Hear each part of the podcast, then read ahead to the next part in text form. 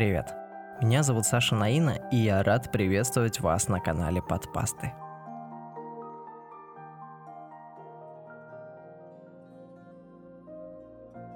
Отец. Мои родители развелись, когда мне было 6 лет. Мне было трудно понять от чего, когда я захожу в комнату, они внезапно прекращают разговор.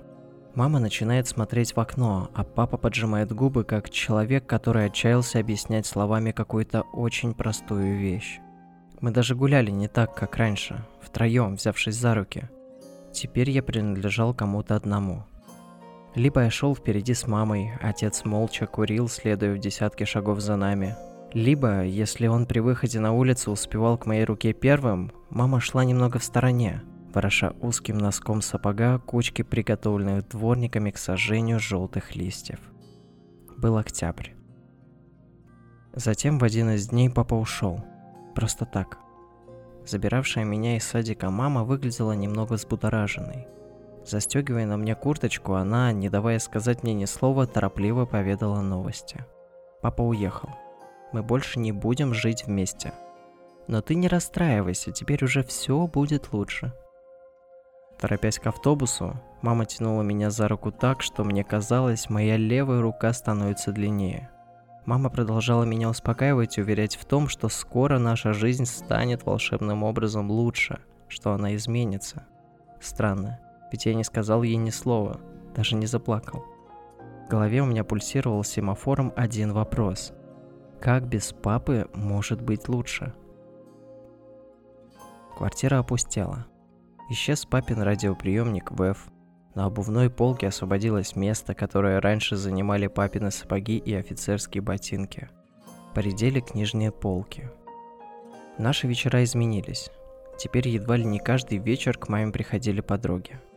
Я играл с пластмассовыми ГДРовскими ковбоями и индейцами, читал маленького оборвыша, смотрел по телевизору французское кино «Остров капитана Немо». А мама сидела на кухне с тетей Зиной.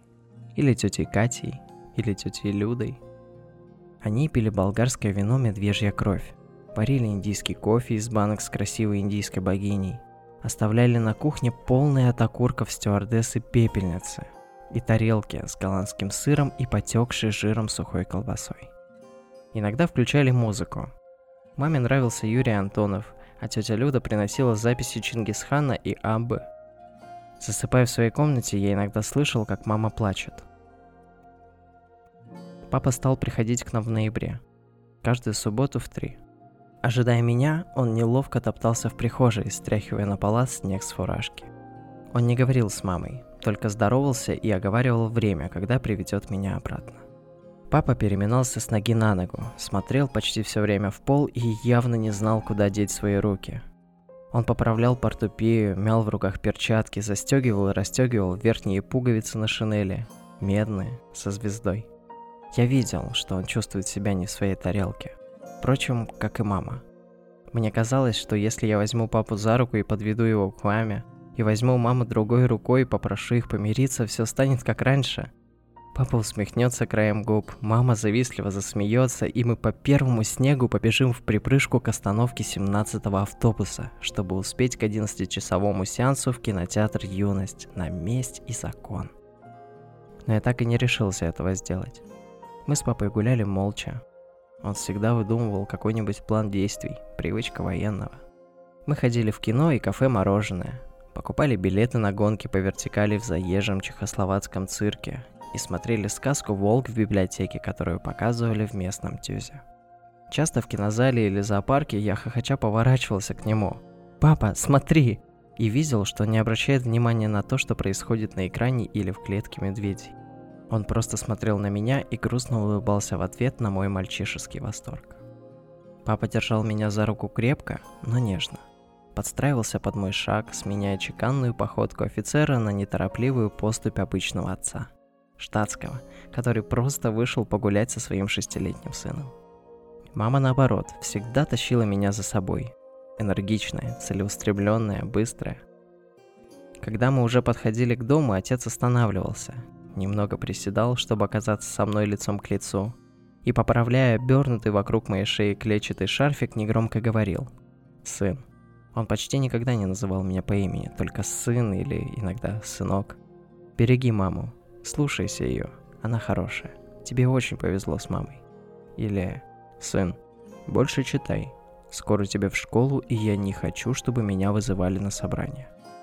Вот, я тебе тут книжку приготовил. Улыбаясь, папа протягивал мне томик с нарисованными на обложке мальчишками. «Приключения Тома Сойера» читал я. 1978 год. Всегда ищи ответ в книжках, сынок. Книги научат тебя, как стать честным и сильным, как стать настоящим человеком. Сомневайся в том, что тебе говорят учителя, друзья во дворе, соседи. Не сомневайся только в книгах. Потрепав меня по голове, ну, беги. Папа разворачивался и быстро шел в сторону остановки. А снег падал на его серую шинель, припорашивая погоны с майорской звездочкой. Мне хотелось побежать к нему, обхватить его за ноги и прижаться к нему, вдохнуть такой знакомый родной его запах. Запах формы и гуталина, папиросы кожи и закричать его шинель. «Папа, не уходи! Мне плохо без тебя, папа!» Я хочу, чтобы все было как раньше. И зареветь, пачкая слезами и соплями серую безупречность офицерской шинели. И облегчить свою боль, ощущая на плечах сильные отцовские руки – но я просто стоял и смотрел, как он уходит. И снежинки таяли в бегущих по моим щекам слезах. Все было обидно и неправильно. Первую неделю декабря мы с папой пошли в кино. Это был очень веселый фильм. Фантоци против всех. Я громко смеялся, а когда Фантоци сел на велосипед без сидения, смех задушил меня. Я держался за живот, из моих глаз текли слезы, и я пропустил следующие три минуты фильма, так мне было смешно. Когда мы вышли на улицу, я все повторял. «Пап, пап, а как он говорит? Я буду есть, а вы будете смотреть. Я буду есть, а вы будете смотреть. Мора, правда?» Папа слегка улыбался. Выглядел грустнее, чем обычно. Он был в штатском. Мне непривычно было видеть его в черном пальто шляпе вместо обычной шинели и светло-серой шапки с кокардой. В это время темнеет рано, в 6 часов вечера уже практически ночь. И когда мы шли с отцом по парку, я вдруг услышал. «Э, мужик, стоять, сигарет не будет у тебя?» Поворачиваясь на ходу, я увидел, как в свете фонарей через медленно падающие снежинки к нам сзади подбегают двое. Нет, трое мужиков. Они были моложе папы, лет под 25, наверное, с длинными волосами и в клешенных джинсах. «Сынок, не оборачивайся, идем быстрее. Не обращай внимания, это шпана», – тихо произнес папа и ускорил шаг. «Э, ты чё? Я не понял. Я кому сказал стоять?» Раздалось уже за самой моей спиной. Папа остановился, повернулся назад и тихим голосом ответил. Я никогда не слышал, чтобы папа разговаривал так тихо. «Ребята, у меня только папиросы. Я могу дать вам одну». Парень, который подходил к нам, ухмыльнулся, засунул руки в карманы джинсов, прохрипел носом и сплюнул папе под ноги желто-зеленую слизь. Она упала в 10 сантиметрах от папиных ботинок и сразу стала покрываться тающими снежинками. «Я тебе русским языком сказал, стой! Чё ты сразу не остановился?» Парня покачивало, и пахло от него, как от сантехника дяди Коли с четвертого. «Не ругаться при ребенке!» От того, что папа резко повысил голос, двое парней, подбежавшие к первому, даже немного отодвинулись. «А ты чё, борзый что ли? Чё ты мне сделаешь?» Табаком из папиросы в глаз попадешь, как с плевалки. Парни загоготали. Ты чё, интеллигент, быра дал сюда кошелек, или ты так не понимаешь? Парень засунул руку в задний карман брюк и оставил ее там. Слышь, давай по-хорошему, а то сейчас и тебя попишем, и малого твоего. Второй парень быстро подошел ко мне сбоку и схватил за шиворот. Папа перехватил его руку, и тогда тот с рукой в кармане вытащил нож и сунул его папе в лицо. Стоять, кому сказал? Хорошо. Папа приподнял руки. Сына отпустите. И полез рукой во внутренний карман. Папа посмотрел на меня искоса и сделал едва заметный жест глазами. Беги. Мы так все время делали, когда бегали на перегонки в парке. Но я не мог. Я весь дрожал. Мне казалось, что кто-то очень большой и злой взял меня за сердце узловатыми корявыми руками и держит на месте, не давая ступить и шагу. Доставая кошелек, папа уронил его на снег. «Ты чё, быстро поднял?» – закричал тот, который с ножом. И папа наклонился. а выпрямившись, схватил его за руку, а второй рукой резко ударил куда-то под голову, в шею. И парень квакнул, поперхнувшись. Его голова дернулась, ноги повело, и он стал падать назад. Папа повернулся к тому, кто держал меня, и замахнулся кулаком. Я почувствовал, как державшие меня руки ослабли, и заорал «Папа, сзади!» Но было уже поздно, потому что третий из нападавших на нас схватил папу руками за шею и стал душить его сзади, заваливая на себя. Папа обхватил его за руки, резко присел и перебросил через бедро на землю. Я понял, что сейчас все будет очень плохо.